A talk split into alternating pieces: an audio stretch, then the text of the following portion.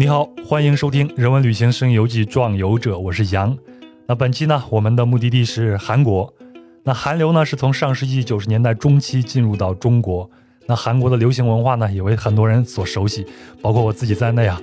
我去年啊看了 Black Pink 的一个纪录片，还挺喜欢那四个女孩的。那韩国呢，也成为了一个热门的中国人非常容易抵达的一个旅游目的地。但也恰恰是因为这种太熟悉，所以。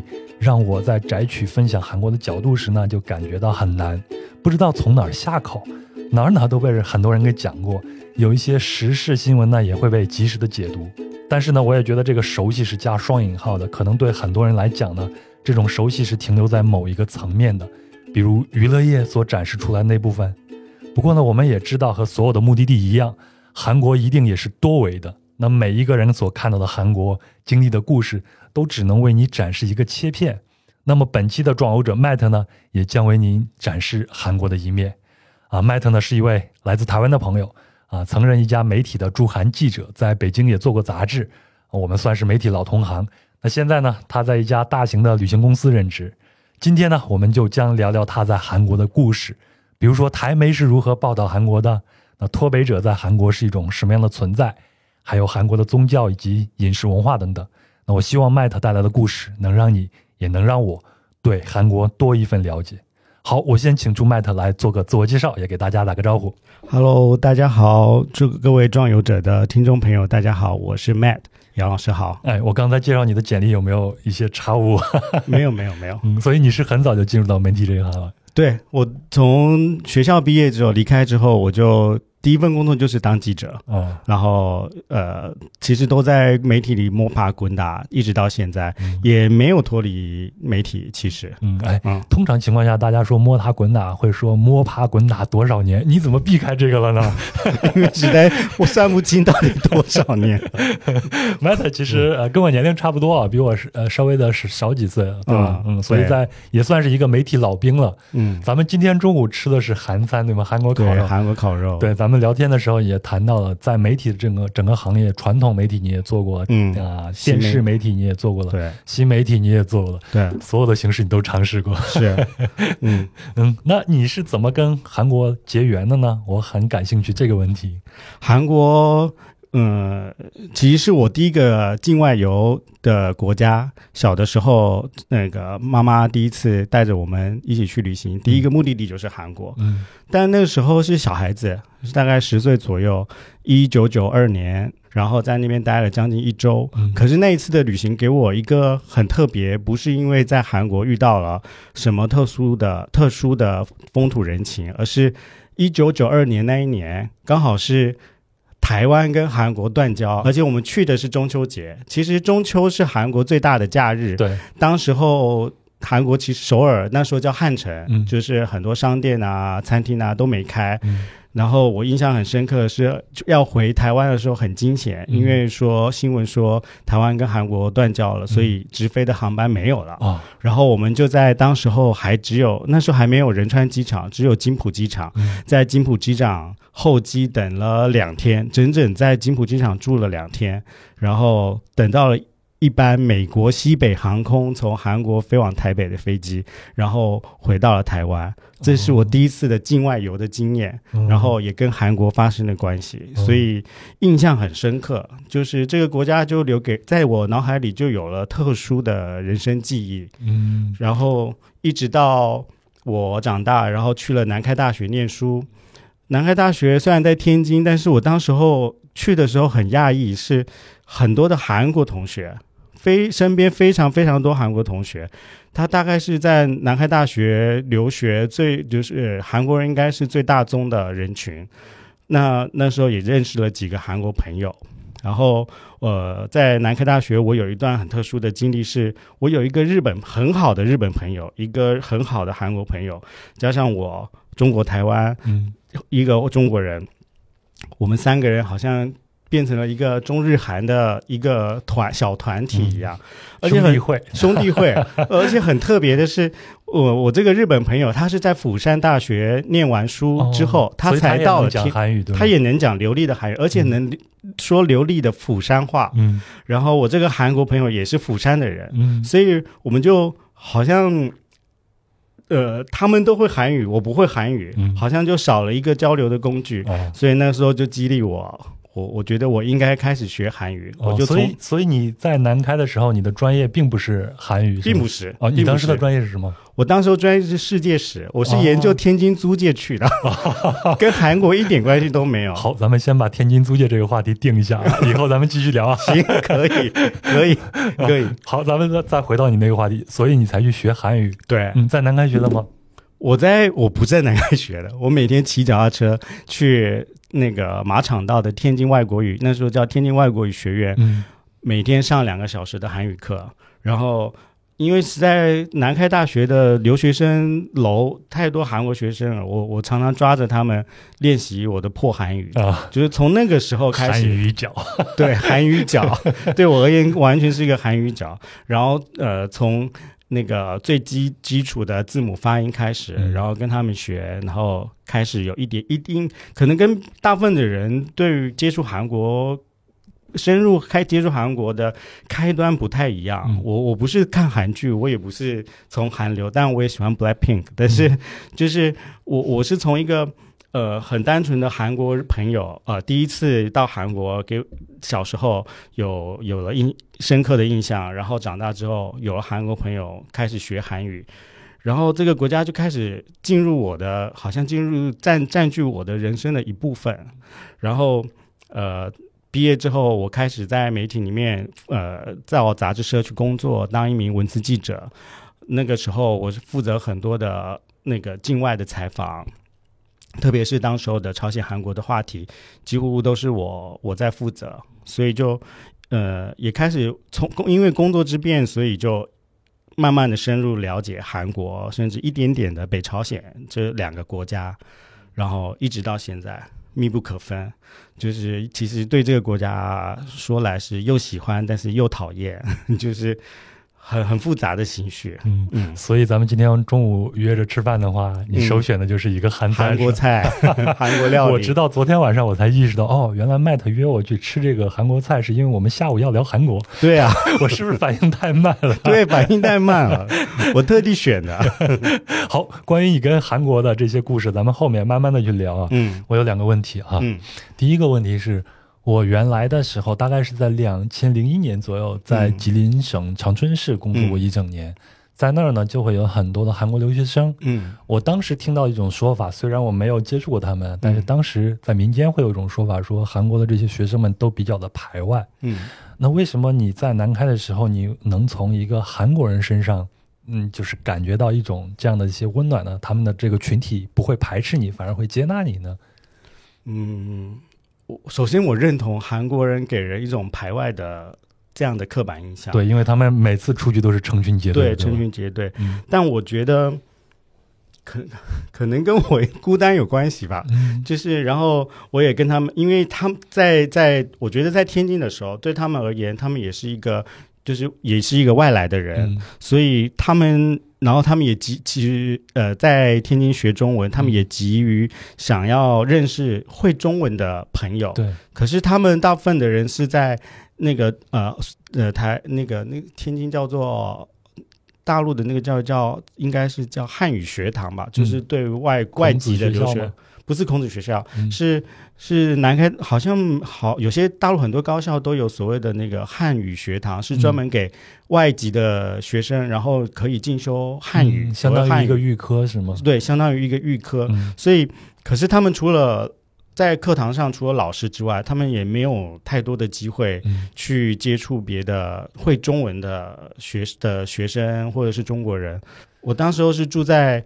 那个南开大学的所谓留学生楼里的，嗯，我我应该是那一整栋中文最流利的人，所以他们常常抓住我，就是哦，所以你是一个留学生，他们也是一个留学生，有一点像是这样的身份。但但是你的你作为一个类似于留学生这样的一个身份，你的中文又非常的好，对啊，明白了。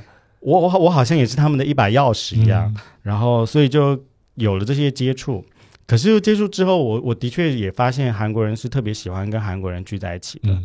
他们，嗯，我我，可是他们，我我我觉得可可以从另外一个角度是来说，是他们喜欢抱团。嗯，但是抱团的同时，可能相对就容易排斥其他人。嗯，但但但这呃，我这几年的所韩国经验里头，我我其实不太有被排斥的感觉。嗯嗯，这可能是跟别人很不一样的地对，方。可能语言是一个打开另外一个群体的一个很好的一个钥匙了。对嗯，好，那第二个问题就是嗯韩语难学吗？韩语入门简单，嗯然后但是越学越高级的时候，它也很多的成语、俚语、俗语。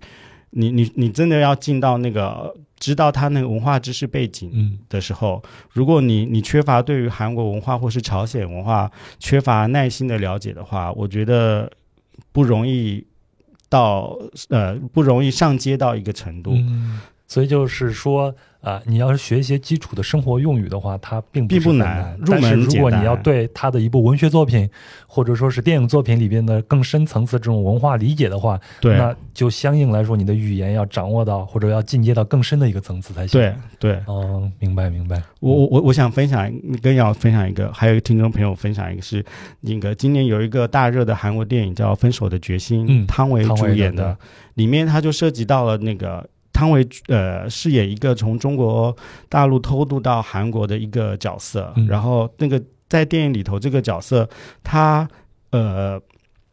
说了非常多非常艰涩的韩语，嗯。因为这个角色他是看了韩国的历史电视剧，嗯。韩语叫沙格沙狗，应该是史剧，从用中文说话叫沙史剧。嗯。那史剧里面很多的文言文，然后所以他变变成是一个讲的很别扭的韩语的一个角色。嗯，但是其实相当于一个外国人来中国讲了一个古话是吗？对，也文言文，好像看一个外国人看着京剧学中文，嗯。然后讲那些非常艰涩的台词。对，小姐，是，阁下怎样怎样？对对对对对，嗯。就但是这个就是我韩语它高阶的韩语里头，它有很多这样的词汇，嗯也也是没错。但是如果你只是很初阶的要学一些很简单的日常用语的话，我觉我个人觉得是不难的。嗯而且它里面有很多所谓韩语很多所谓的汉字词，嗯其实它有一点像是发音起来有点像是那个中文的方言的发音感觉，嗯可能韩国人。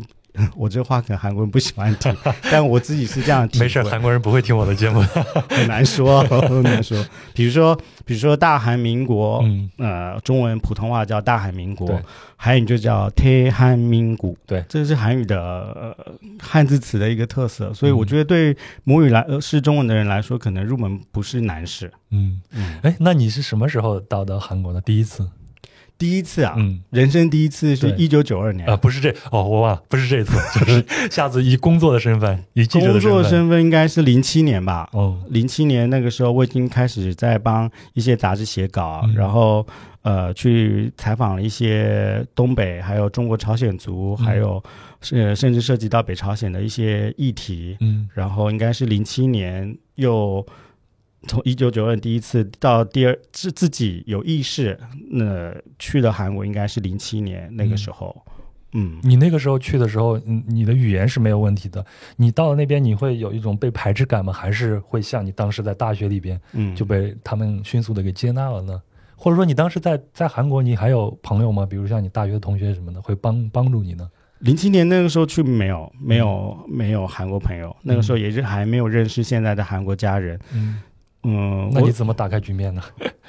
我刚到韩国的时候，我我虽然那些韩语词就是能能我能看得懂，眼睛能看得懂，但是我还是觉得异国感很重，嗯。尤其是尤其是到去要去吃饭要去点餐的时候，嗯。就是他毕毕竟跟虽然能说我那时候还不算流利的韩语，但是能说一些简单的，但是呃，我觉得韩国韩国那时候给我的感受是还是很有隔阂的，就是到处都是圈圈韩语的那个词，然后路上的人说话也都不一样，嗯。然后嗯，我孤立无援，我我只能然后要去做一个采访，其实是很困难的，嗯要怎么去联系，自己想办法。嗯然后当然是从朋友开始，然后他们辗转介绍，然后自己去敲报社的门，一些报嗯杂杂志社、哇去找一些会中文的韩国记者，嗯呃，协助帮忙。是这样开始的。嗯，所以你那段时间主要采访的这种方向，按我们大陆媒体的说法，就是你采访的口是哪个口呢？严格算是业，如果是业业务线的话，是国际新闻口。哦，国际。然后是主要是负责东北亚，但这东北亚是包含了韩国、包含了北朝鲜为主，那就是另外可能还有日会日语的记者，还是就负责日本那边的。嗯，这样。嗯，应该算是国际新闻口吧。嗯，可以这样说。好，反正就是慢慢的，你就会在那边就落下脚来，然后慢慢的就打开这个局面。最起码工作上是没有什么太大的这种问题了。嗯，哎，之前咱们聊天的时候，你跟我说你在韩国还有一个家人是吗？对，这个是怎么回事呢？是一个很。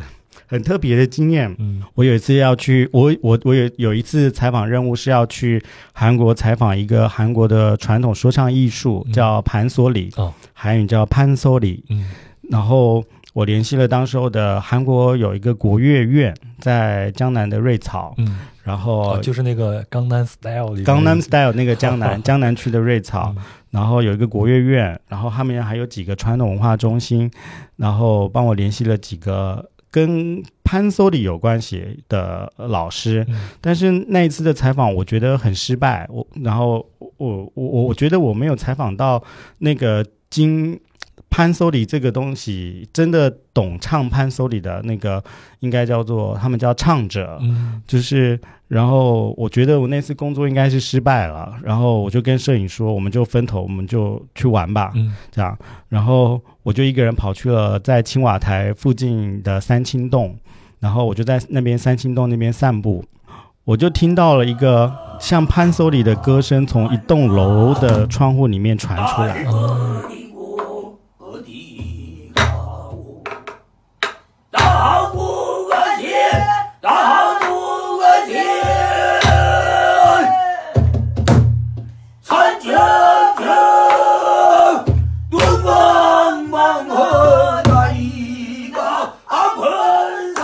后我就被这个歌声给吸引了，然后我就循着歌声而上，找到那栋楼，我还记得是在五楼，是一个潘索里旁的教学教室。然后我就敲敲门，那个门没有回应，然后我就在那个门的外面。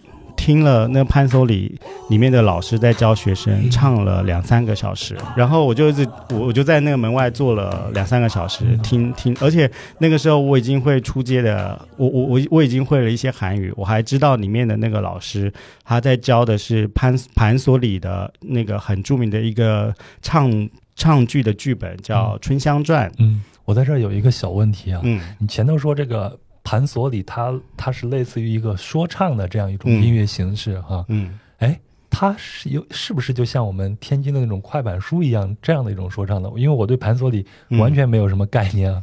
它有我我觉得如果类比的话，它有一点像是我们中国的京韵大鼓哦，京韵大鼓那样的，就是。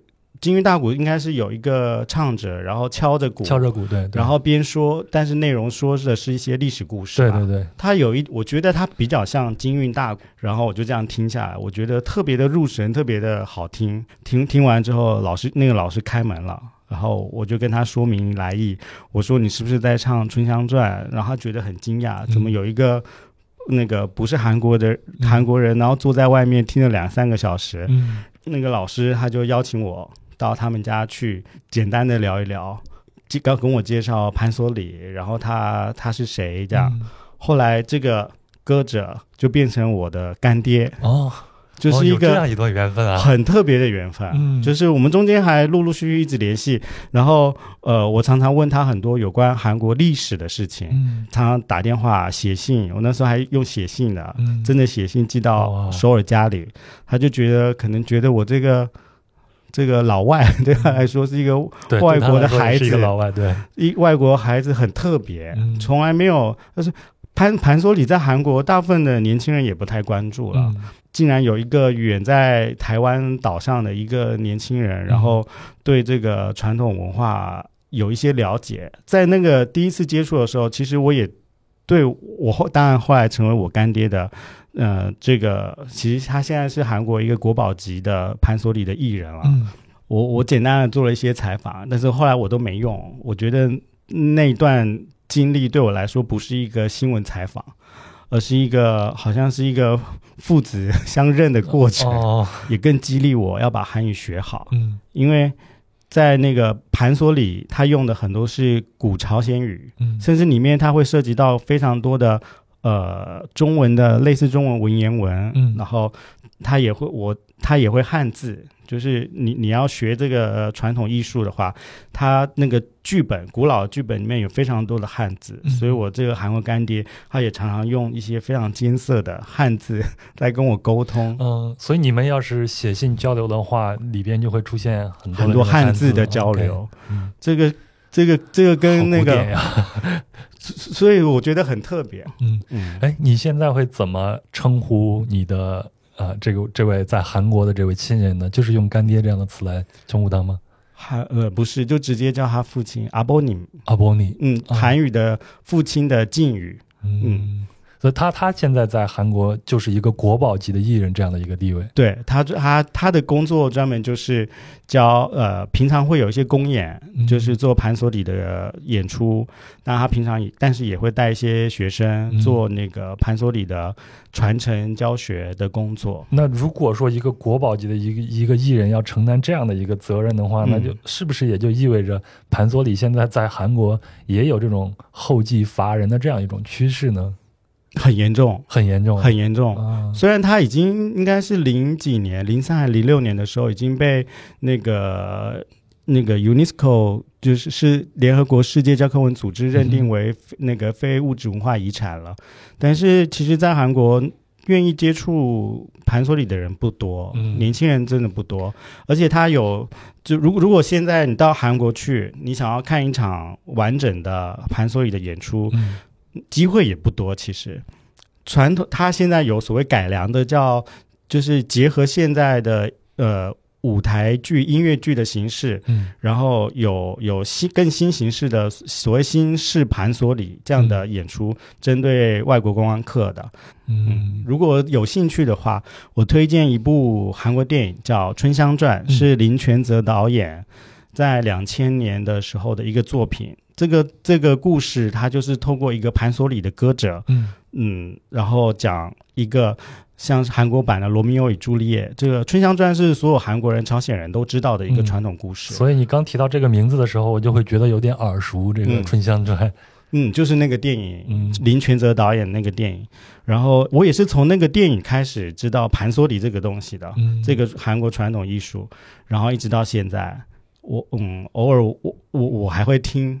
我觉得他特别深入人心。如果大家有机会的话，在在 B 站、在在 YT 上、YouTube 上都有相关的演出片段。嗯嗯，哎，那你的这个韩国干爹啊，嗯，他跟你在接触的时候，他会对呃，包括台湾、包括中国呃大陆这样的地方，他会有一些兴趣吗？他通常会问你一些什么样的问题呢？我我他他是一个六十几岁、快七十岁的，算算中中年中老年人，对，嗯长者。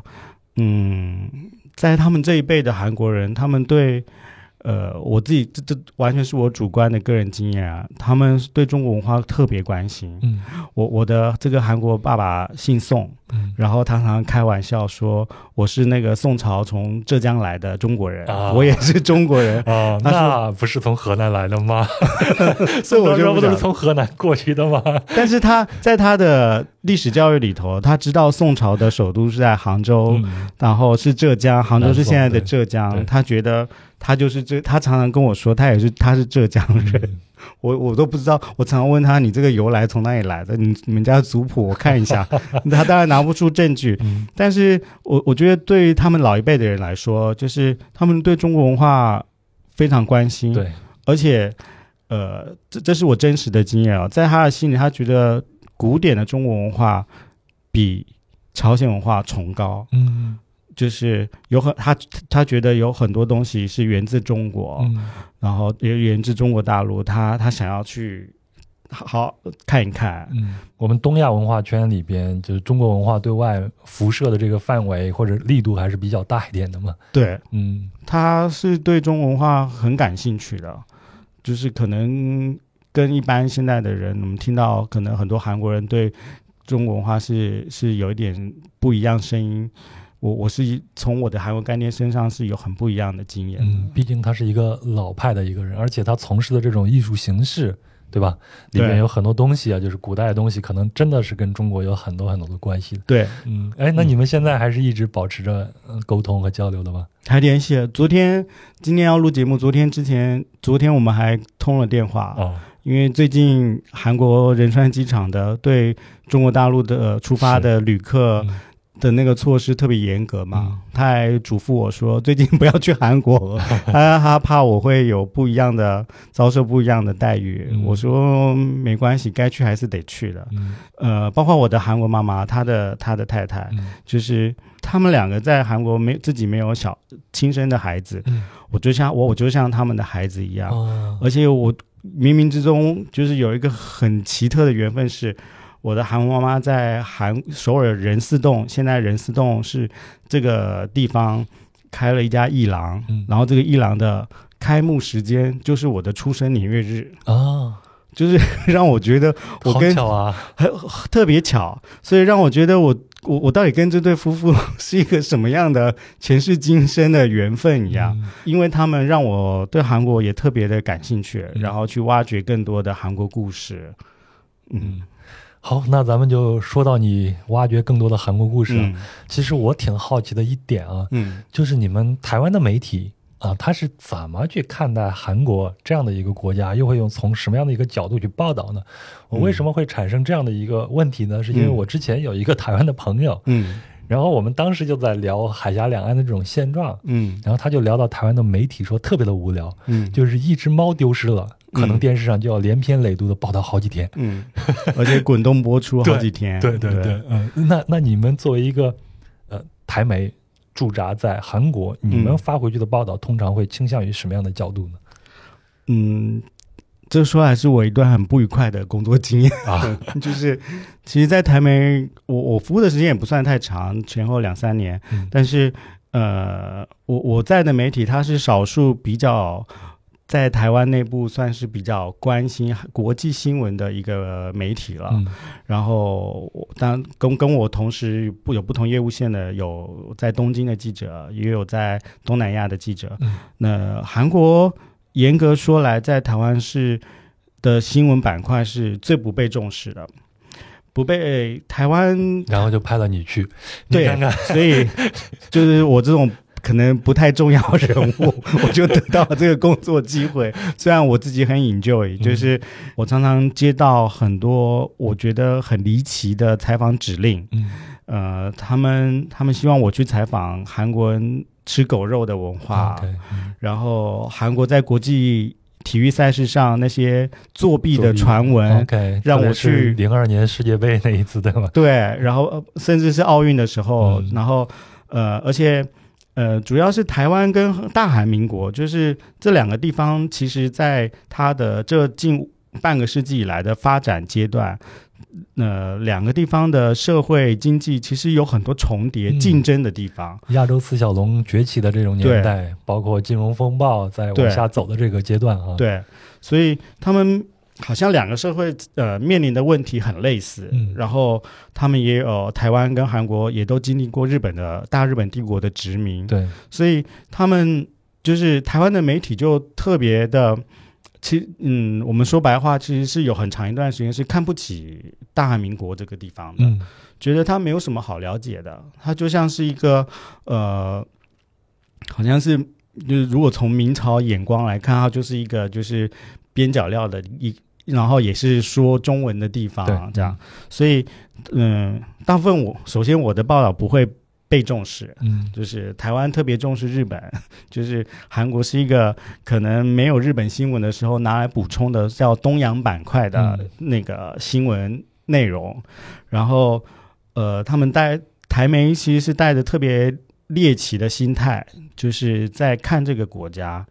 嗯，我觉得当然那些东西都在都是真实存在在韩国，它都是韩国的一部分。对，但我觉得你用一个很特别光怪陆离的角度去探访一个社会的时候，本身你自己你可能也也本本身你的立场跟出发点就有一点病态。对，然后当这些内容被做出来，又传播到读者、观众的手上的时候，去引发的那个效应，我不知道会带给读者或观众有一有一个怎么样的影响，我不晓得。只是满足他们大家好奇，觉得嗯，去证实一个韩国就是在国际赛事上作弊了、贿赂了裁判这样的过程。你觉得这样特别愉快？我我我自己觉得，他不是他完完全背离我做新闻工作的一个一个追求吧。今天中午咱们吃饭的时候，咱们也聊起了，就是海峡两岸我们的新新闻媒体的一一个大致的一个转变的这样一个过程嘛。但当然都是我们的个人视角啊，所以台媒到了那段时期以后，它在电视媒体还是在呃报纸上出现的一些，可能更多的都是娱乐化的一些东西了，特别偏向娱乐化。而且呃，当时候一应该是一六一七年那个时候，就是呃朝韩领导人就是在平壤会晤，在板门店会晤的时候，我记得那那个时候我已经离开新闻圈了，然后但是我看到台湾媒体。他们也派了几零星几组记者到了首尔去采访，然后采访的时候，他还把那个朝鲜日报拿反了，就是对着镜头，然后就是还还说的煞有介事，这样就是在我看来，我觉得是完全是在糊弄台湾的观众，不专业了，非常不专业。但是这个不专业是来自于，就是台湾长期对韩国这个国家本身就有一种。呃，不愿意、不乐意平视他的一个心扭曲的心态。嗯，当然，这这都是我主观主观的感受啊，就是不一定代表全台湾媒体。一直到现在，我我其实很难看到在台湾的内部很难看到一个很正常对韩国的报道。嗯，除了娱乐新闻之外，嗯，我我很少看到一个很正常的报道，反而是在大陆多很多。那前头你提到你在韩国做媒体的时候啊，你也有自己的这一些新闻的理想。那你当时最想报道的是什么样的一些内容呢？或者说你想展示给台湾民众的是一个什么样的方向呢？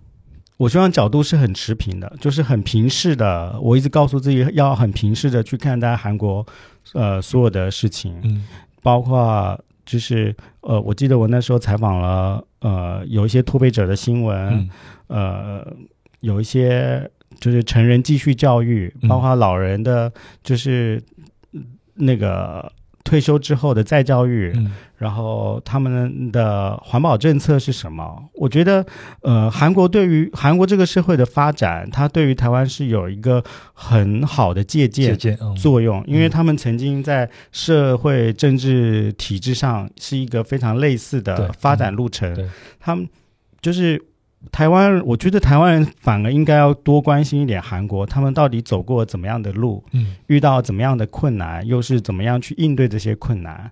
但是很可惜，就是在台湾，也许知道知道这样应该这样去看待的的观众读者有，我也接受，当时也有一些读者的鼓励，嗯，但是呃，整个媒体环境其实是不希望你这样去做报道的。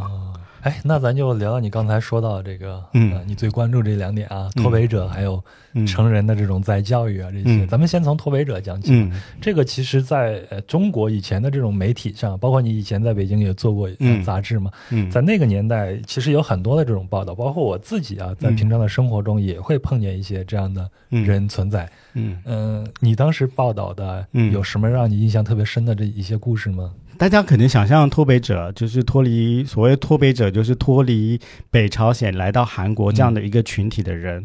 他从呃韩国，这是韩国的。呃，统一部里面的数据啊，从一九九八年到二零二二年，到现在登记有案的脱北者，在韩国已经入籍大韩民国籍的有三万三千八百二十六个人，这是登记有案的，就是还不算其他各种形式所谓黑户的。然后，就是脱北者这个群体，可能大家想的是，嗯，觉大就是觉得他们应该是。去到韩国寻梦了，嗯，但是我我采访了将近有我可能前后有二十几个脱北者，嗯，我大部分听到的都是他们对于韩来到韩国之后对韩国梦的梦碎的声音，哦，这是这也是给我一个很不一样的。感受的，就是首尔的中路区中路三街一个平壤餐厅，这个餐厅的老板就是一个脱北者，嗯，但他的名字都到韩国之后，他都已经改成别的名字了。他说是因为他们家他是一个人到独身到了韩韩国，通常这一群脱北者到了韩国之后，他们会被韩国政府安排进入所谓的脱北者学校，嗯，这个学校呢，呃，会重新再教育他们。就是怎么重新认识韩国这个社会，然后在这个学校，他们要学习怎么使用信用卡。然后韩国便利店是什么？嗯，韩国人是怎么找工作？怎么累积财富？啊，韩国股市，所谓股市的游戏规则是什么？什么是股市？嗯，就是他们要学习这些所谓。呃，韩国式生活的内容，资本主义世界的生活，资本资本主义式的内容。对，然后在这个学校待了将近可能三四个月，嗯，然后会针对他们自己的个人取向，再安排他们去别的地方。嗯，但是然后他们他说他在韩国的时候，呃，他在北朝鲜的时候，呃，他们听闻过，就是只要你想办法到了韩国，他们你会被发到一笔钱，嗯。然后你就可以好好的在韩国过日子。嗯，他们是，呃，在他们的民间社会有这样子的消息的流传。嗯，就是一个传闻，对一个传闻。你到了韩国，政府会给你发钱，嗯，你就可以安心的生活了。对，然后你可以好像你你可以自由，你想做什么都可以，嗯，而不是像在北朝鲜，你可能是根据你的家庭、你的成分不同、身份不同，你会被指派，你必须要，你只能做什么工作。一个集体生活，你就是一个螺丝钉，对，让你去哪里你就去哪里就好了。嗯，然后他们，可是他们到了韩国之后，你当你从这个所谓脱北者学校毕业了。就是你的确会领到一笔钱，这个都是韩国统一部明文规定好的。嗯、就是我查了一下资料，甚至，嗯，你会拿到一个八百万韩元的基金，然后有一个职业奖励金两千五百一十万韩元。嗯，如果你是带着老人或者是子女，那个到了韩国之后，每一个子女或老人还会有一千五百四十万的。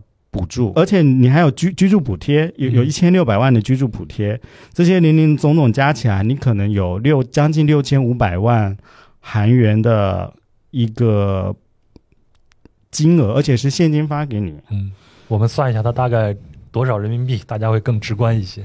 六千五百万，哇，听起来好多，万千，大概三十五万人民币左右。哦，就是。那也不少钱了呀，也不少，也也你嗯，我觉得三叔应该能够在韩国某一个城市先安家立命吧，嗯，然后反正他们在他说他们在北朝鲜的时候，呃，社会上是有这样的传闻的，然后有些人那个就是试验成功了，所以有前有了前面成功的例子，然后再传回北朝鲜的民间，这是一种脱北者。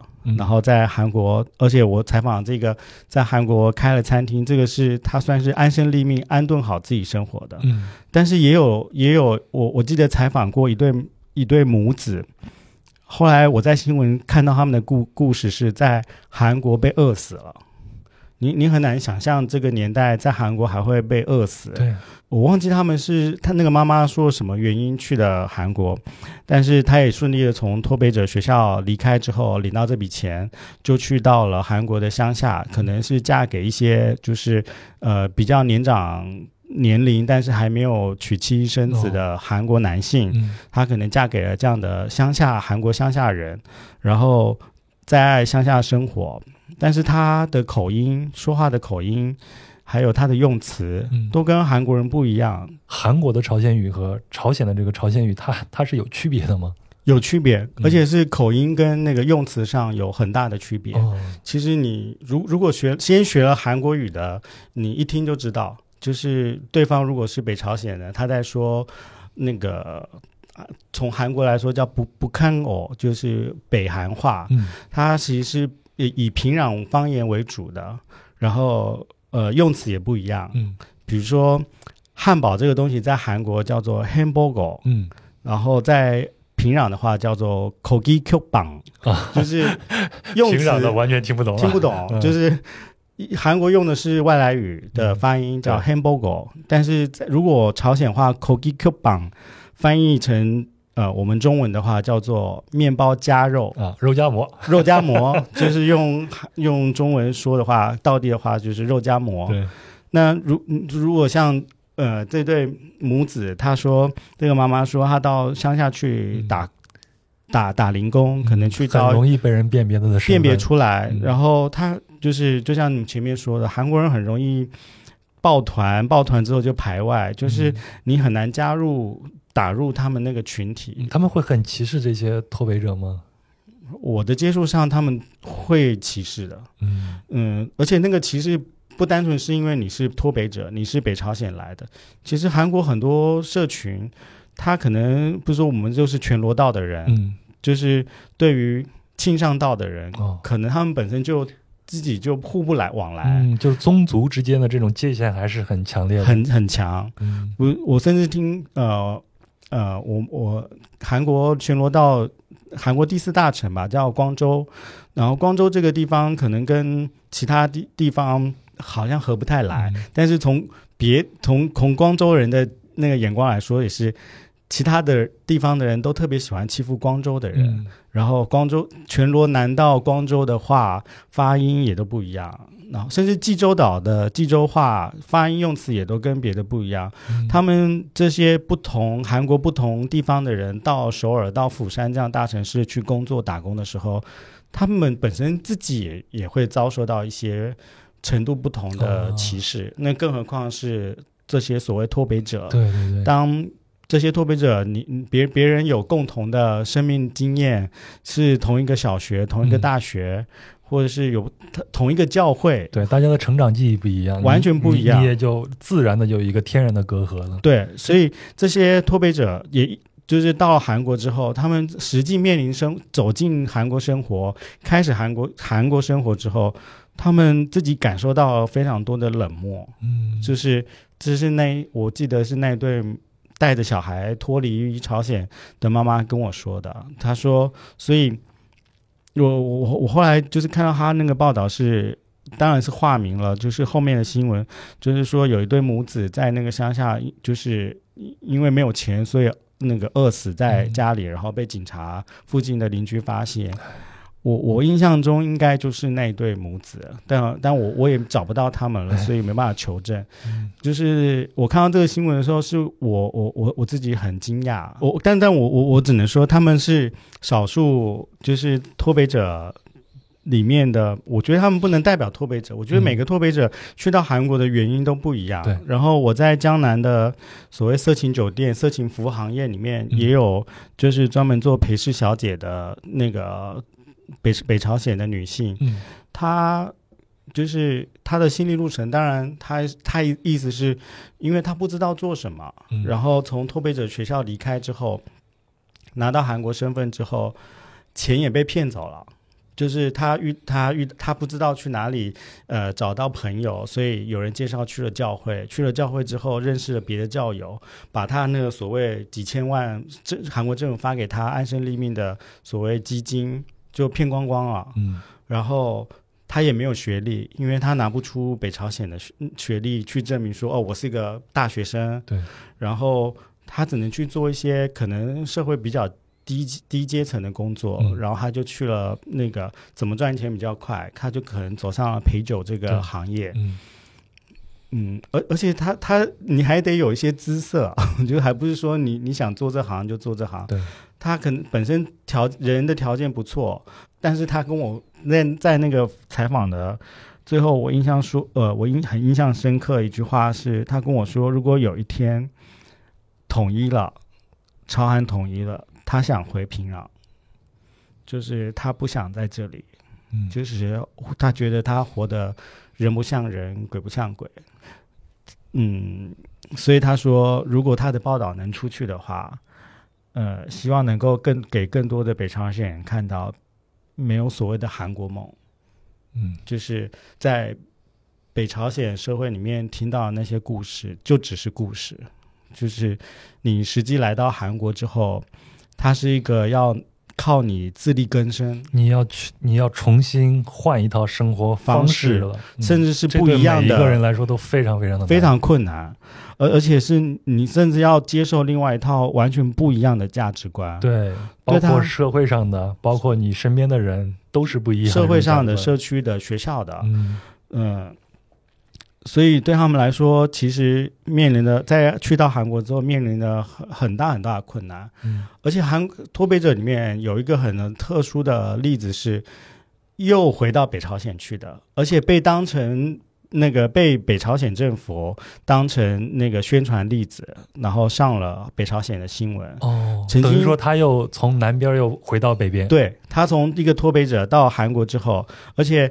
到韩国，他成为一个在韩国的那个应该是呃朝鲜 TV 电视台，他们曾经做过一个呃综艺节目，是邀请这些脱北者到那个谈话节目，到分享他们在北朝鲜的生活。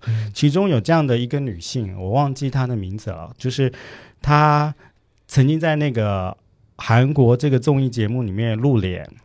然后说他自己在那个北朝鲜是一个军队的女军官，然后生活怎么样怎么样，然后没多没过多久，就是这个人不知道为什么他又。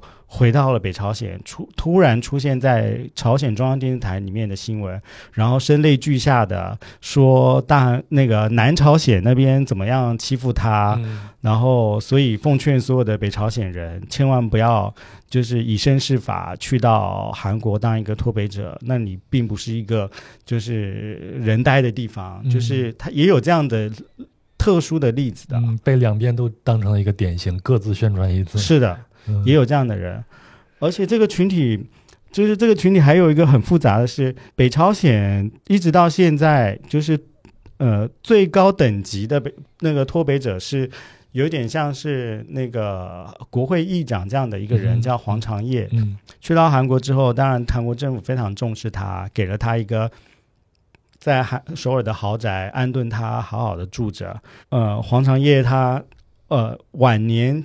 的时候接受采访说，他经常受到身份是呃假借他是脱北者的身份，但实际上他是朝鲜派来的暗杀他的人，特工啊，特工，嗯，就是应应该是说特工吧，就是特工这样的人，然后再想办法暗杀他这样。那这个黄长业他后来过世了，是他的死因到现在也是一个很特别的。一个故事，十二月有一年的十二月二十四号平安夜，他突然死在自己首尔豪宅的浴缸里面。韩国也还没有证实他到底怎么死的，对外宣布，当然对外宣布是因为他年事已高，就是老年人的病缠身，然后自然死亡。但是大部分的韩国人不相信这样的说法，这是一个悬案嘛？关于黄长业的这个故事呢，大家在网上查一下也可以查得到，查得到。嗯，我以前好像也看过他的故事。嗯，他所以脱北者是一个很复杂的群体，对韩国人来说，普遍社会上对民众就是也对这个群体的人既好奇又但是又又不敢接触。嗯，所以。加上韩国人的那种，我觉得他们自自发内心的那种排排他性，就是本身脱北者在韩国并不是一个很好生存的身份。对，其实咱们站在这个脱北者自己的这个角度上去想啊，你当你脱离的一套以前一切你的生活都被集体给安排好的这样一种生活体制，进入到一个完全自由竞争的一个世界的话，那确实太难太难了。就像我们之前看。电影呃，《肖申克的救赎》对吗？我不知道你有没有看过。看过。当那个老布从监狱里边出来以后，他完全不知道什么叫做自由了。当然，这个自由我们不是直接类比到南朝鲜和北朝鲜啊。然后他到了这个老布出狱以后，最后选择的方式就是自己把自己给杀死。嗯嗯，也有这样的韩那个脱北者例子，就是他觉得这个社会实在太难适应了，然后最后在韩国自杀的也有。嗯，然后声泪俱下求着大韩民国政府，希望把他们就是送回去北朝鲜的也有。嗯，他们眼中的韩国，可能跟你我跟在我们在媒体上接触到的韩国，对，包括我们去旅游的韩国电影里边表现这些的，嗯，这电视剧看到韩国，他们眼中的韩国完全是另外一个世界。哎，你讲这个脱北者，我就想起来，呃。八十年代吧，中国也有一股向外面偷渡的这种风潮嘛，比如说会去到欧洲啊，去到美国呀。同样，很多人在那边生活以后，他们也会觉得他们的美国梦破碎了，或者欧洲梦破碎了，那就是完全的身份转换。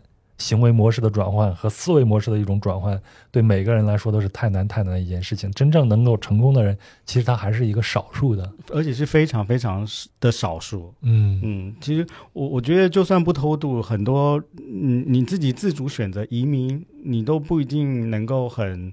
很好的融入所谓的移民社会，更何况是这些，就是不管他是被动的脱离北朝鲜，还是主动脱离北朝鲜去到韩国的人，是嗯，哎呀，就别说这个了，就是像我们这些小镇青年到了一个大城市里边去生活，就会面临着很多的问题啊。是啊，你的内心也有很多的挣扎和忐忑呀。是啊，你每天看到那种不同的收入阶层或者不同思维模式的这种人，他有很多很多的这种对撞的。嗯。啊，总之吧，就是希望大家都能找到自己最适合自己的生活方式，还有就是愿世界和平，对吧？这个是最重要的一件事情了。对。你好，我是杨，现在呢是平地抠饼时间。转欧者是一档独立播客，非常期望能够得到您的资助来维持运营。那么呢，您有两种方式来帮助转欧者继续前进。第一呢。公众号“转欧者”每期都会随免费音频节目发出一篇文章，那在这篇文章里边会有相应的细节图片或其他的延伸信息，是对音频节目的补充。那您可以通过文章下方的“喜欢作者”来对单期节目进行打赏赞助。那第二种方式呢，您可以付费订阅“壮游者”的邮件通讯专栏“小路”。在小路上呢，您将看到我用图文游记的形式来讲述我自己的旅行。以及关于《壮游者》播客节目的周边内容，包括且不限于逐字稿、嘉宾访谈、延伸话题等等。那因为音频和文字的载体不同，那您的感受也会不同。总之呢，小路上的风景也挺美。欢迎订阅，六个月只需要九十九块钱。那每周呢，您将至少收到一篇专栏文章。那您可以通过声音简介里边的连接，以及公众号“壮游者”文章里边的连接来了解并订阅小路。当然，除了以上两种资金赞助，你也可以通过点赞、转发和评论单期节目来支持壮游者。那我知道壮游者往前走的每一小步都离不开您的帮助，再次感谢。接下来就让我们的旅程继续吧。哎，那你前头也提到了，呃，那边有这种成人的这种教育这方面，这是一个什么样的一个故事呢？那个时候我是想，我也是工作上的一个采访，我想做一个台湾跟韩国的，就是成人再教育政策上的一个比较。嗯，然后呃，在韩国呢，就是有一些是失学的妇女。就是现在已经是老奶奶了，他们七八十岁。然后韩国有一个政策是，他们退休之后，这些七就是六七，应该是六十五岁以上的长者，你可以选择，如果你没有学历，你你愿意继续那个呃重新学识字，嗯，然后你可以回到那个小学，就是他们台韩国是真的有一个小学、中学里面都是老老人家，嗯，然后。他们上的课那个教材就是现在韩国小学生、中学生上的这些教材，也是什么语数化呀，要学英语啊这样。那可是这些就是我们当时候是想了解，就是韩国的再教育跟台湾有什么不同。但是我就意外的发掘了一群，就是韩国老奶奶，就是他们跟韩剧上那些贵妇奶奶完全不一样，就是。他们很多人是在韩国的菜市场工作了一辈子，从日治朝鲜一直到现在，然后没有任何接受教育的机会。然后韩国有一段时间，就是也跟台湾的家庭一样，一生就生十十个孩子，七八个孩子。那他们可能作为长女或者是姐姐辈的的女性，他们牺牲自己，牺牲自己。很早就去到社社会上讨生活，嗯，然后很多人是战后的时候是到一些呃旧两班家族，韩国就是从朝鲜有一个贵族民贵族阶层叫两班，嗯，从日治朝鲜呃，然后到战后这些贵族家庭还在，家庭条件不太好的妇女，她们可能就到这些贵族家庭里面去帮佣，帮佣了一辈子。后来这些那个家庭可能家道中落了，然后他们也年纪也长了，所以他们就结婚生子去，然后或有很多人到菜市场去讨生活，然后这些韩国就呃希望能够辅导这些妇女。这些老人当然也有男性，嗯，他们能够回到学校再教育，就是而不是当一个文盲。对，就是我我我我在做这个新闻采访之前，我也没想到，他韩国也有一群文盲，嗯，是这个年龄层、这个社会背景的人，他们因为战争、因为殖民、因为各种身份背景的关系，所以他们没有上过一天的学校。嗯，然后当他们这些奶奶呢？就是后来当自己条件变好了，可能存了一点钱，然后家里的孩子可能很多都在韩国人流行也流行去美国，嗯，都在美国，他还在一个人在韩国没事干。韩国人也有美国梦，韩国人也也有不同的美国梦。对我们前段时间，呃。嗯，网飞不有一部电视剧叫做《苏里南》？嗯，那好多韩国人他们也会跑到南美去，那么遥远南美去实现他们自己的发财梦，对吗？还有一个韩剧也是网飞的那个韩剧，尹汝贞主演的叫《Pachinko》，就是他也讲的也是这个故事。嗯，然后这一群奶奶呢，他们就呃回到学校重新识字。从韩语的啊呀哦哟呃一就开始学，嗯，学怎么写字。其中有一个奶奶让我觉得，我我也觉得很悲伤，就是就是从小被家里卖掉，然后到那个有钱人家去帮佣的一个奶奶。然后她说，她在那个贵族家里 帮佣的时候，吃的饭是跟狗吃的一样的饭，都是冷的，然后不识字。那给名名名义上给他每每个月多少的薪水，然后那个主人家就记在一个本子上，嗯，他以为就是写的，呃，他他以为他实际领到这些钱，但是记在那个本子上完全不是他实际领到那个数字，嗯，所以就是因为不识字，因为不识字。然后他自己的家庭，原生家庭就是他有弟弟，呃，长大之后也不认他这个姐姐，觉得他在一些有钱人家里帮佣，呃，有碍他的面子。嗯，他说他如果这辈子有机会回到学校能够识字的话，他一定要回学校好好念书。嗯，这个奶奶就实现了他的愿望，就是跟着韩国的再教育的 这个政策，他就在小学里面。就是考试永远都是第一名，他特别特别认真，然后他学会了写信，然后呃，我我记得让我觉得最感动的是他学会基础的韩那个写字韩语之后，他给他生命中所有的人都写了一封信，然后那个老师来帮他那个修改那个文章，这样，然后跟他弟弟对话。看不起他的弟弟对话，抛弃他爸妈，抛弃他把他卖掉的爸妈对话。你今天讲的故事都是催泪弹。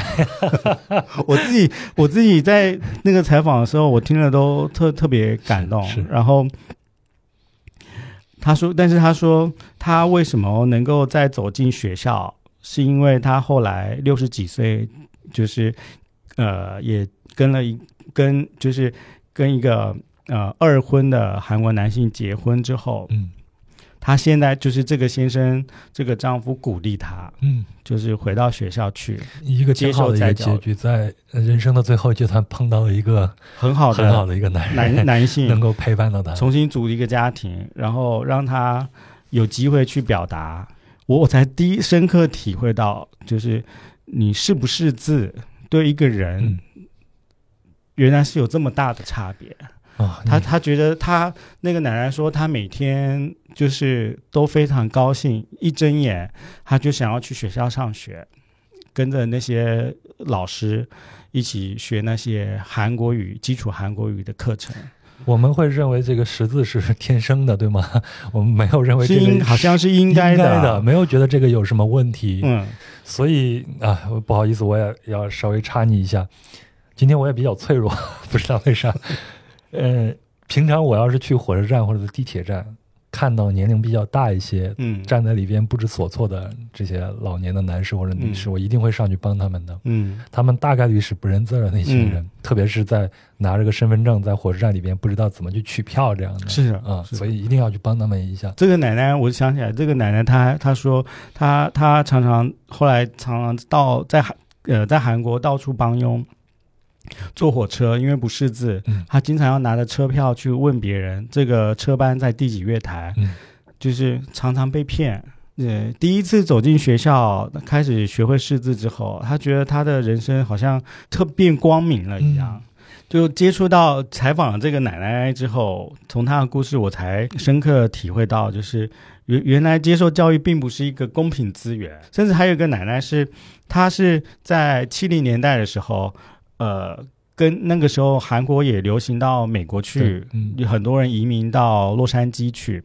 他有一个奶奶是，她她不识字，她就被就是朋友、亲朋好友，就是大家都流行就是去韩国打工，嗯呃，去美国打工，她也跟着去 L A，然后在 L A 就是韩国餐馆打工，嗯然后学简单的英语、简单的韩语，但其实他完全不识字。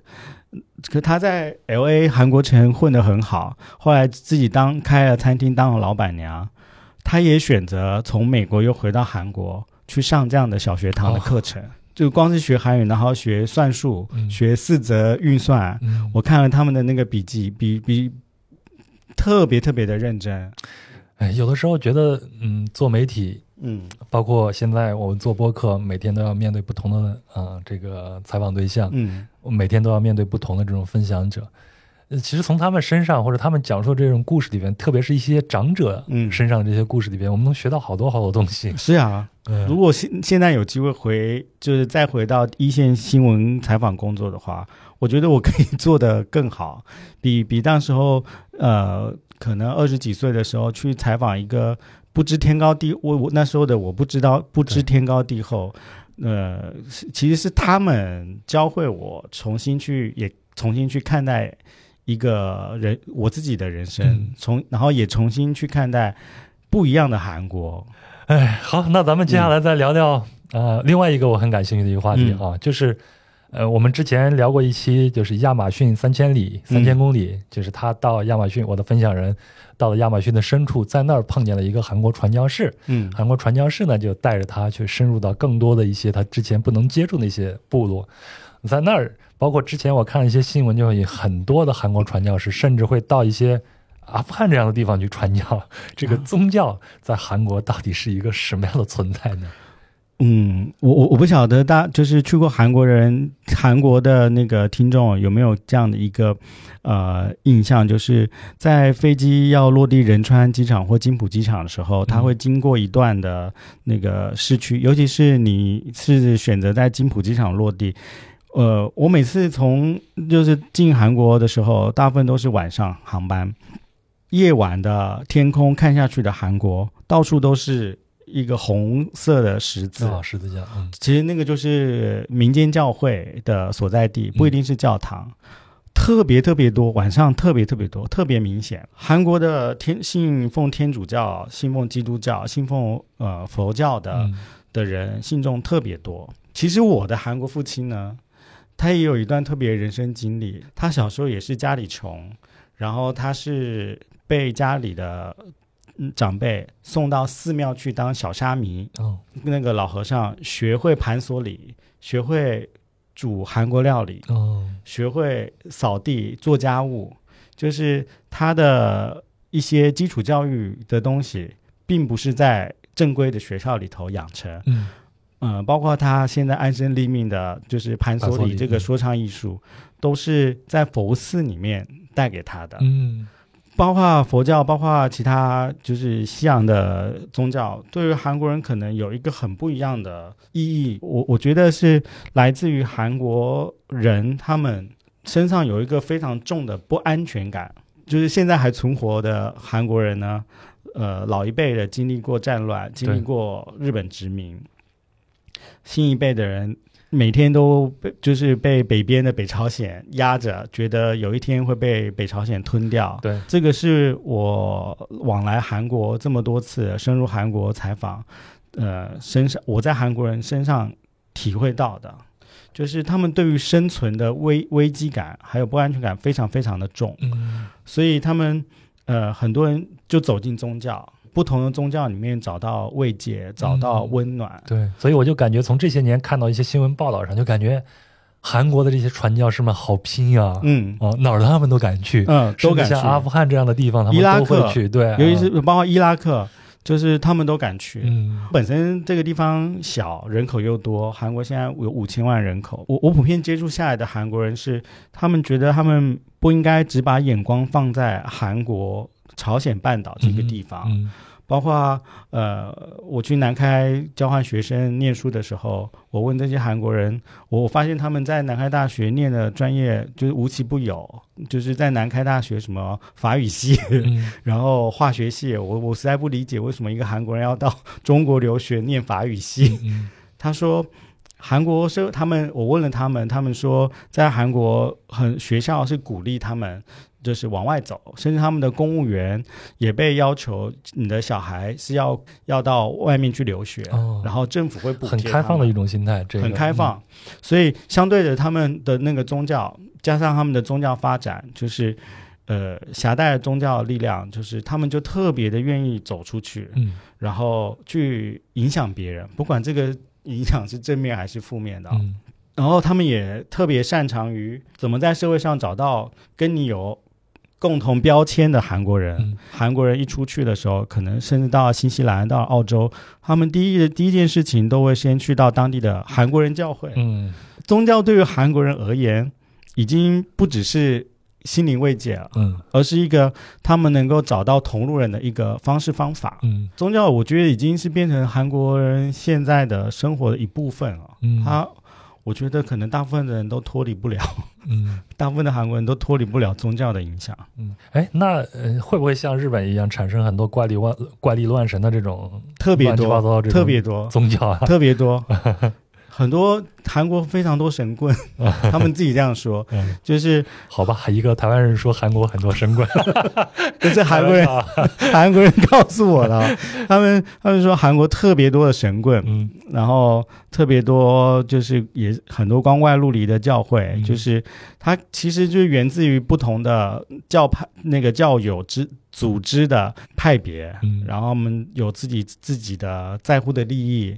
大家如果有兴趣的话，可以去看一个韩国电影，是二零零六年韩国非常知名的女演员全度妍主演的《密阳》。嗯里面讲的就是在批判宗教怎么介入韩国人社会。嗯很多韩国人觉得，其实这些宗教反而带给他们更大的空虚，嗯而不是带给他们更更好的沉淀。嗯就是韩国人也开始在反思这件事情。可是，当你的身边的所有的韩国人，就是都有归属的时候，不不管是佛教还是基督教还是什么宗教，好像你没有归属，你是一个特别奇怪的人。嗯，一个离群叛离经叛一个离经叛道道的人。人，嗯。就是这个已经跟你信不信教、你有没有信仰有关系了。哦，嗯。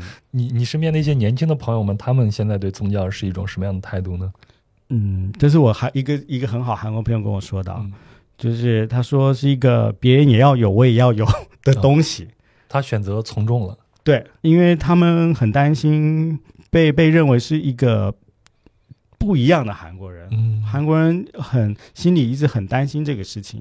呃，韩国人是很讲求呃统一性，嗯。就是呃别人喝咖啡我也要喝咖啡，别人因为我我我喜不喜欢喝咖啡不重要。对我之前我得摆出这个我之前听过这个故事啊，嗯就是突然一下子韩国就开始流行起来喝咖啡了。嗯，嗯。然后呃，大部分的人都喜欢吃辣辣白菜嗯泡菜，呃。在韩国有没有讨厌吃韩国泡菜、辣白菜的人？有，当然有，肯定有。嗯我的韩国朋友里面就有不少。嗯可是他说他们在韩国人面前，他们绝对不敢说自己我讨厌辣白菜。嗯他们很讲求那种同集体的认同、认同集体的标签。嗯，所以别人信教，别人有教会的那个组织去，那我也要有一个，不管他是什么组织，怪力乱神也好。寻求身份认同或者被别人接纳的一种渠道了，这个的一种方式。嗯。嗯。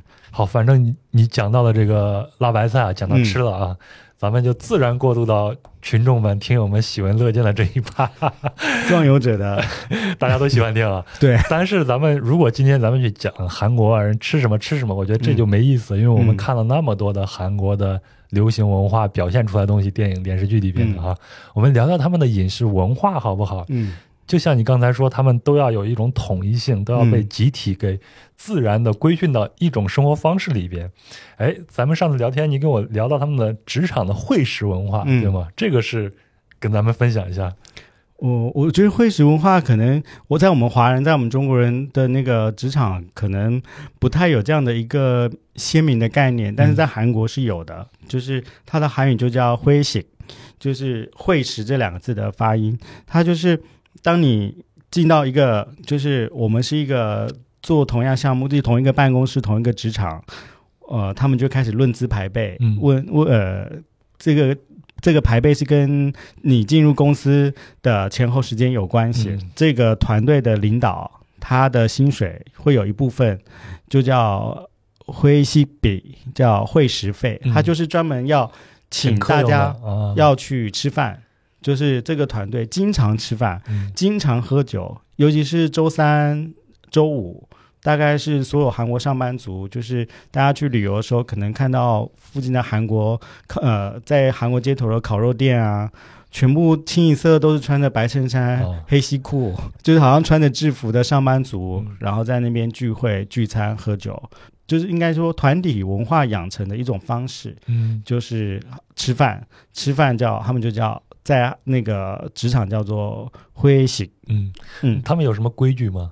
呃，丰富的会食，一个晚上要吃五顿。啊，就是要有五个五轮，少则三轮，多则五轮，要一直吃到可能半夜三四点。嗯，所以你常会看到在韩剧看到有些上班族男性就是三四点，然后打车回家，就是喝酒喝的醉醺醺，然后被塞到一个出租车，然后被送走。回家还。遭自己老婆的嫌弃的，对，就是我甚至有韩国朋友的那个爸爸，他是就是结婚那个生了小孩之后，他从来没有在那个卧室睡过觉的，他他就回家的时候，他有一个沙发有一个位置是爸爸睡觉的地方，专用专用，就是就是他们叫就社社畜爸爸专。专用床位，嗯，因为他就是晚上的时候要跟那个同事们去聚餐，嗯，然后要去喝喝酒，然后到早上的时候，可能可能那个刷个牙、洗个澡，又又是同一套衬衫、同一套西装，然后换只是换个不同的领带，换一双袜子，他又出门了，嗯，然后可能隔两天他又回来的时候，就是又是这个样子，所以。就是很很多韩国朋友的，他说他们在中学的时候对爸爸印象就是永远都是醉醺醺的样子。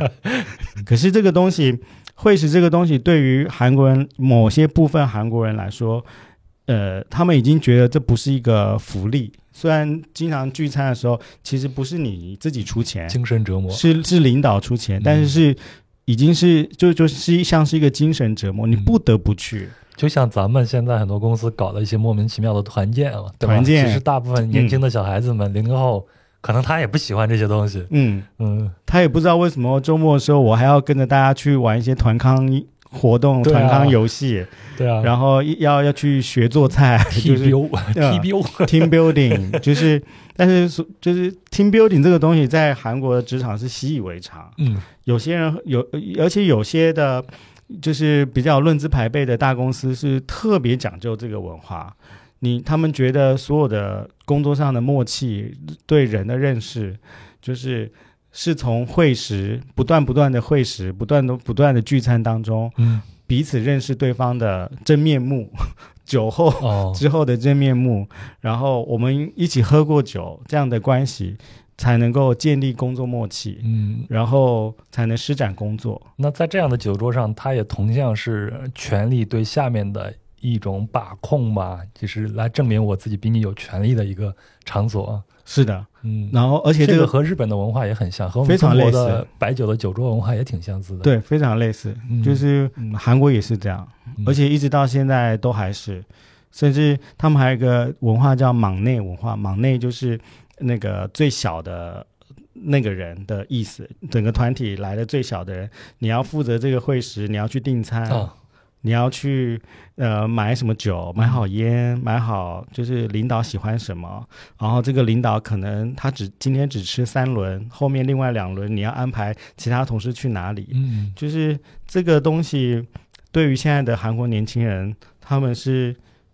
呃，有一部分人是开始排斥这些东西。我也在旅行的时候碰见过一些韩国的，还有日本的这些年轻人啊。然后他们对自己本身所处的这种工作环境和生活环境都认为是很压抑的。嗯，所以他们更愿意跑出去。是的，其实就是另外一种呃逃避了。嗯，他会觉得在外面自由自在旅行是很好的。如果他在本国国内，比如像在东京，他有一套小公寓，他租出去，嗯，那个钱足够他在外面随便找一个地方，是的，就过一种比较简朴的生活是够了。但是他就不用再去忍受这种无穷无尽的职场的这种折磨了。对，是的。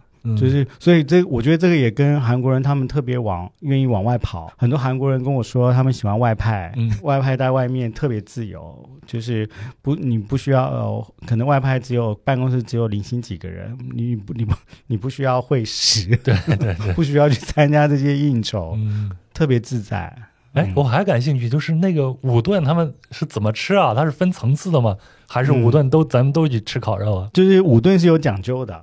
就是第一顿可能是烤肉，然后烤肉可能要配的是烧酒，嗯，然后第二顿可能吃的是，呃，韩国，我我不晓得去过韩国旅游的人会呃可能有没有这样的感受，就是会不会觉得这个餐厅特别服提供的服务特别单一，这家就只只卖烤牛小肠，这家只卖烤牛排肉，这家只。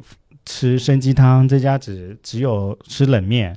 由于是会食带来的饮食文化，是他们不会选择一家餐厅，然后从早从晚上八九点一直做到凌晨。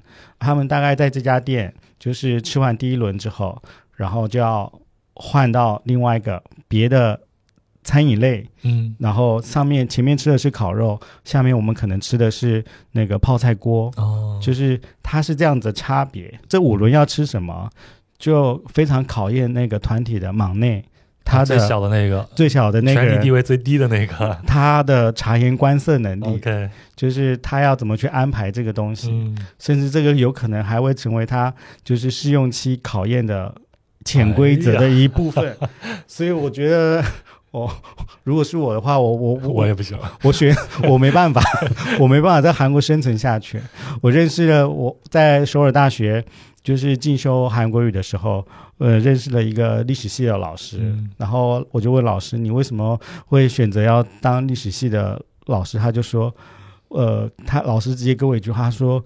因为我不会会食，我搞不懂那些会食文化，然后我喝不了酒。嗯，不，并不是因为我喜欢当教授，而是因为我无法在正常的韩国职场里面生存下去。嗯，他非常有自知之明，所以非常努力的念书，去到比较单纯的学术界。嗯。可是我说学术界应该也有学术界的会史吧？他说从我开始没有，我自己的 team 没有。哎，你说这个我就想起来，我非常喜欢看的一套啊纪录片，嗯，安东尼·伯登的《未知之旅》，嗯，其中有一集就是韩国，这一集是我最喜欢的一集。为什么最喜欢？是他从技术上展现了这个制作团队的啊创意是多么的厉害，而且他们的技术有多么的娴熟。嗯，然后他就是在首尔。然后博登去了以后，给他安排了同一天晚上安排了一系列的这种不同的宴请。嗯，你今天一说，我就知道这就是一个会师，他就是有一群职场人带着他。对，然后先去吃饭，再去喝酒，最后是一场卡拉 OK 来结束的。对，然后他的整个纪录片是倒叙的形式。第一个镜头出来就是博登在首尔的街头，第二天早上清醒的那一刻，然后他再去回想，哦，昨天晚上发生了什么，一点一点去过哪些地方，然后那他就要想五个阶段，对吧？嗯，哦，原来是这样。那博登参加的就是会师，终于明白了。他参加那一集我也看了，嗯，那个就是很标准的会师文化。嗯嗯，还有其他吗？还有其他的关于韩国的这种饮食文化？还有一个。那个韩国的生鸡汤，嗯，不晓得大家就是有没有吃过？吃过，但是在韩国，大家想象生鸡汤热乎乎的东西，应该在一个大冷天，对，吃吃一一份生鸡汤，一碗生汤特别的舒服，对。但我有一个很不一样的经验，就是有一年在那个韩国大冬天采访完，我在一个乡下采访完，回到首尔的时候，晚上十一二点，然后韩国朋友说要找我吃饭，然后问我要吃什么，我说参鸡汤，因为好冷，他就说冬天现在没有参鸡汤，我非常的惊讶。其实韩国人在冬天是不吃参鸡汤的，嗯，在他们的饮食传。传统的饮食观念里面，参鸡汤是一种下令食补的食物。其实是在很多参鸡汤店，它只在春天跟夏天，甚至开到就是初秋的时候，它它那个深秋到冬天的时候，它是关闭，它这个餐厅就会租出去做别的餐饮的营业。这样哦，这么讲究啊？对，就是那冬天要吃什么？他们说。冬天吃冷面，我我说我现在冷乎，就是外面天气冷乎乎的，让我吃一碗冷面。嗯，就是他们，他们我我从这个冷面，我通常都是吃完烤肉以后再吃的。对他们吃完烤肉也会来一碗冷面，但是冷面呢，他说其这韩国人分享说，它其实是一种大部分是在冬天的时候才会吃的一个东西。那当然，这是跟那个朝鲜的历史有关系，是因为冬天的时候，以前没有那么多东西，那么多食材可以选择。到冬天的时候，很多物产都没有，然后他们把它解释成，这我不晓得跟我们的那个中医或中药的观念有没有类似的地方，就是他们觉得冬天就是要身体保持里外都要一致，都是冷的，嗯，然后夏天夏天的时候。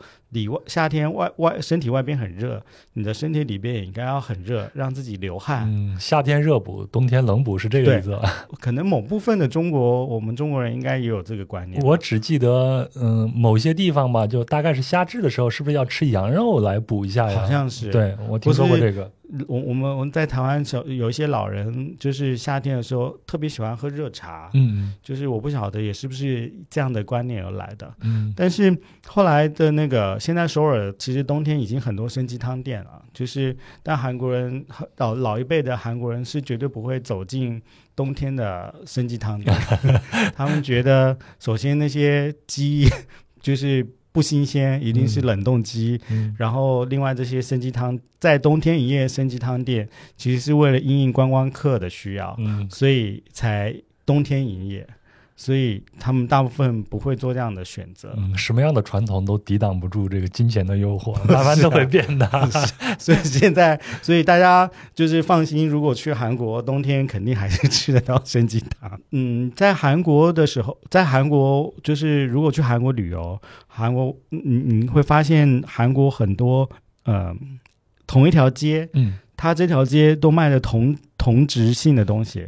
这比如说，这这栋楼全都是卖的血肠汤，然后可能有上百个，里边有上百个小摊子，都是那个血肠摊子。嗯，然后你一走进去的时候，所有的那些阿朱玛就说的一样的话，这样就是招呼你要到他们家营业。每一家都说自己是最好的，都是最好的，都是叫那个弯州，叫弯州 Sunday 这样，然后或者是。同呃，在韩国还有个现象，就是同一条街，就是同一个餐厅，可是它在左右两边各开了一家店。嗯，就是因为这是来自于韩国人，嗯，不太有呃，我我我们在我们华人常常大家会趋之若鹜，就是排队名店这件事情。OK，对。但是在韩国呢，他们是非常不喜欢排队的。嗯，一八年的时候。招待我一个很好韩国朋友去我们北京牛街的聚宝园吃饭。哎呀，北京在聚宝园等了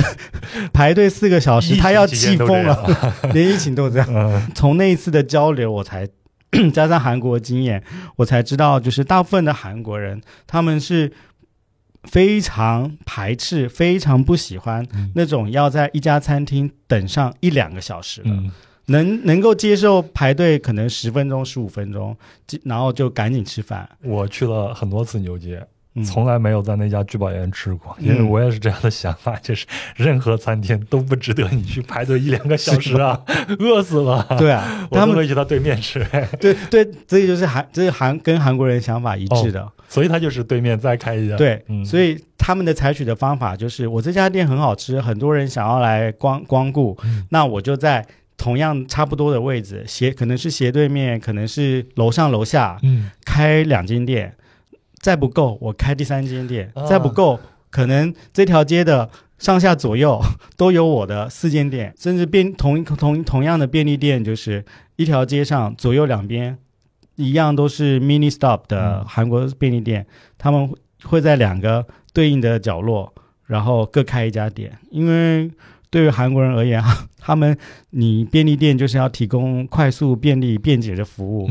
我还要走到一个街口到你的店去，那你还不如呃左右两边都开。我我跟韩国朋友聊起这个话题，就是他们甚至连结婚的时候，他们也不太会提供热食。嗯，因为这也是跟我那个我要想跟您分享的是那个韩国叫巴黎文化有关。巴黎就是快、快点、快速。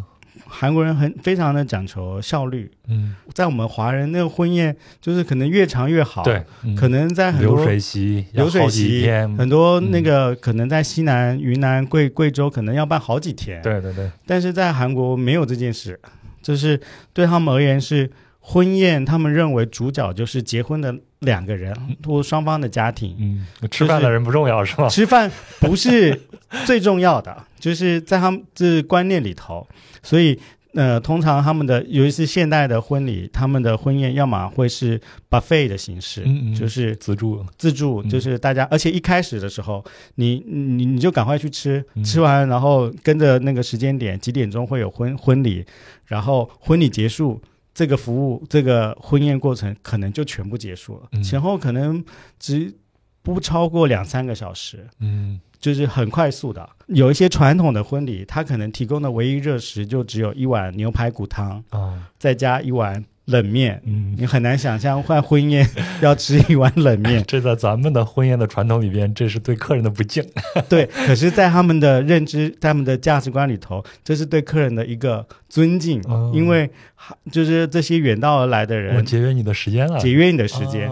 然后你多看看婚礼，多多跟那个结婚的新人打招呼，叙旧，然后而不是在花大量的时间在饮食上啊。我我只是提供你一个来来参加婚礼的一个便餐，嗯，一个场所啊，给大家一个交流的一个机会。是的，嗯，我想起来我结婚的时候站在门口啊，嗯，然后来宾我一个都不认识，不知道从哪来的，可能大家都是交了份子钱，就是为了来吃饭，就为了来吃的，就 是这这跟我们华人的观念是，我觉得是韩国人跟我们华人很不一样的一个地方。嗯，但是。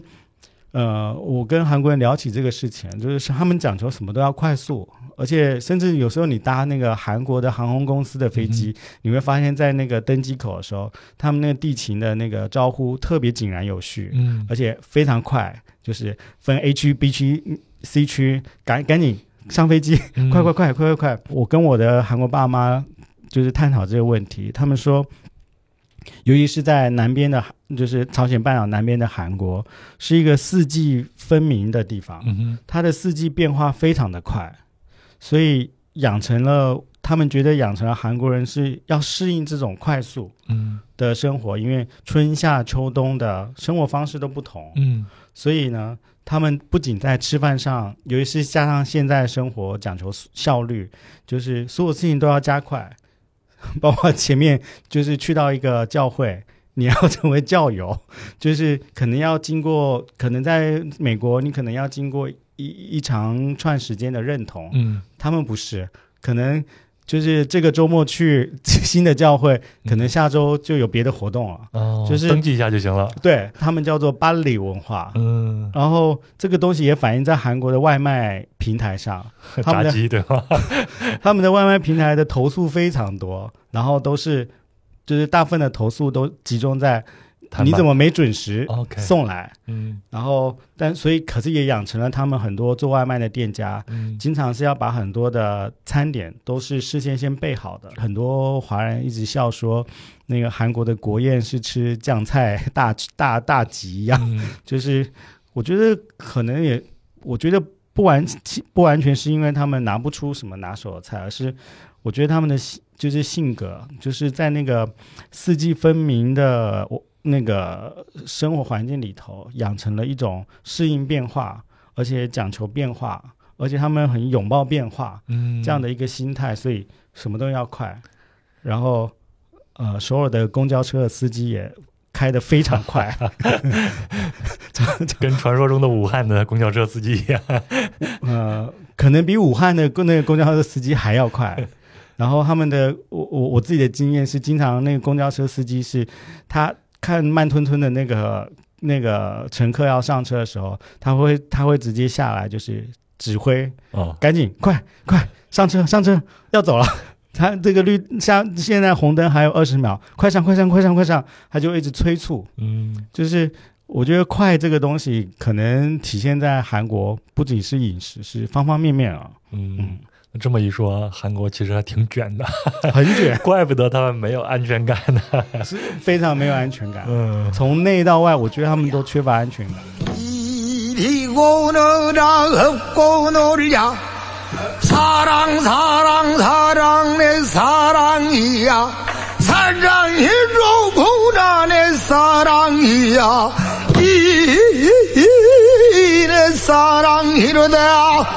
이리고 너라 흡고 놀자 사랑 사랑 사랑 내 사랑이야 사랑해로구나 내 사랑이야 이내 사랑이로다 아메도 내 사랑아 네가 무엇을 먹으려느냐 네가 무엇을 먹으 那现在您听到的是韩国电影《春香传》里边的盘佐里片段。